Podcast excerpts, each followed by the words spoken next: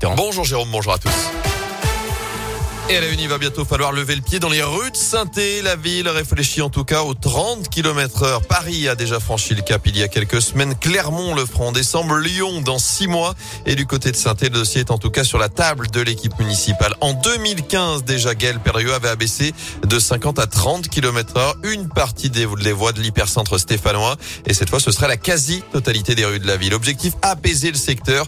Les précisions de Claude Liogier, adjoint au maire chargé de la circulation et de la mobilité. Vous avez des axes qui doivent être des axes circulants sur lesquels on doit pouvoir circuler à une vitesse de 50 km heure. C'est le cas, par exemple, du boulevard urbain. Si vous prenez, par exemple, le boulevard euh, Jules Jalin, le boulevard Thiers, le cours Foriel, qui sont des avenues qui sont larges et qui permettent effectivement de rouler à 50 km heure. Mais lorsqu'on est vraiment dans le centre-ville, je dirais presque de centre 2 jusqu'à Carnot, il est évident qu'il y a nombre de rues qui méritent d'être euh, à 30 km heure. Pour beaucoup, elles le sont déjà. C'est une nécessité pour effectivement avoir une ville plus apaisée. Et concernant cette mesure des 30 km dans le centre-ville, aucune date d'entrée en vigueur n'a pour l'instant été donnée, si ce n'est avant la fin du mandat d'ici 2026. Sur les routes, justement, des accidents en pagaille sur la RN88. Plusieurs sorties de route ont été constatées ces derniers jours en Haute-Loire, notamment hier dans le secteur de Pont-Salomon, en cause d'une chaussée rendue glissante, notamment par la pluie. La DIR Massif Central a prévu d'y remédier. D'après le programme, un chantier programmé début octobre pour poser un enduit de haute adhérence. Ça devrait durer pendant deux semaines.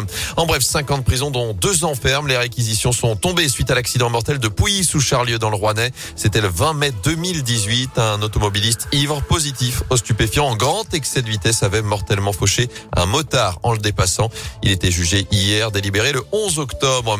Des perturbations à la Stas aujourd'hui. La ligne M1 est à l'arrêt ce mardi entre Bellevue et Firmini. Même chose pour les lignes S1 et 70 en cause des actes de malveillance à répétition selon la compagnie. Conducteurs et voyageurs ont été la cible d'incivilité et de depuis samedi entre la Ricamari et le Chambon-Faugerolles. Nouvel épisode hier lorsque la vitre d'un bus a été touchée au Chambon. Il n'y a pas eu de blessés, mais la circulation a donc été suspendue dans le secteur. Une nouvelle rencontre de travail entre la direction et les partenaires sociaux est prévue cet après-midi pour relier donc saint à Firmini. Il faut que vous preniez aujourd'hui la ligne M2 qui passe par la Métard et Roche-la-Molière notamment. En foot, zéro victoire en six matchs. Réveillez-vous avant la crise. Le message d'alerte lancé hier par les Green Angels mmh. avec cette banderole déployée à l'Etra pour les joueurs de la Saint-Etienne. Samedi déjà, ce sont les Magic Fans qui ont parlé avec les joueurs à l'issue de la rencontre face à Bordeaux. Des Stéphanois qui se déplaceront demain à Monaco pour la septième journée de Ligue 1. Un derby bouillant et des débordements. Les premières sanctions sont tombées après la rencontre Lens-Lille samedi dernier à Bollard avec deux matchs à huis clos pour le club lensois. Pour le LOSC, c'est le parcage visiteur qui restera fermé jusqu'à la décision de la Ligue de football professionnel.